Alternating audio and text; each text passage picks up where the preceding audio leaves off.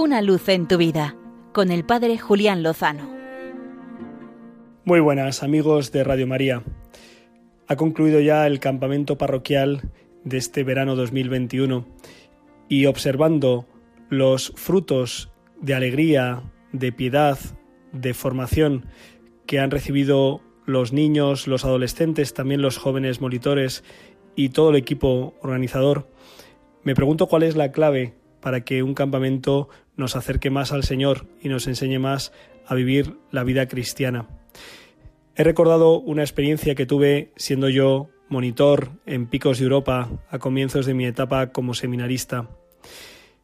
Subimos hasta lo alto de uno de los picos, no recuerdo si el Jambrión, y allí celebramos la Santa Misa.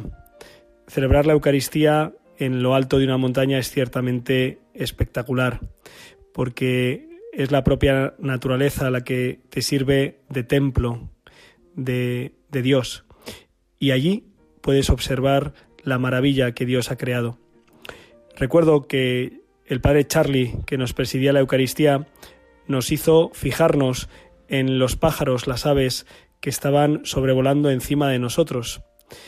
Y es que resultaba muy curioso verlas como simplemente extendiendo las alas y planeando en círculos, el aire cálido que subía precisamente encima de nosotros hacía que las aves ascendieran sin ningún esfuerzo. Y comparó este hecho con el ambiente de la iglesia, con la vida de la iglesia. Hay que ponerse bajo el chorro cálido de la gracia de Dios que se comunica en los sacramentos, en los sacramentales, en la proclamación de la palabra, en la catequesis, en la vida de caridad, en una palabra, en la vida de la Iglesia.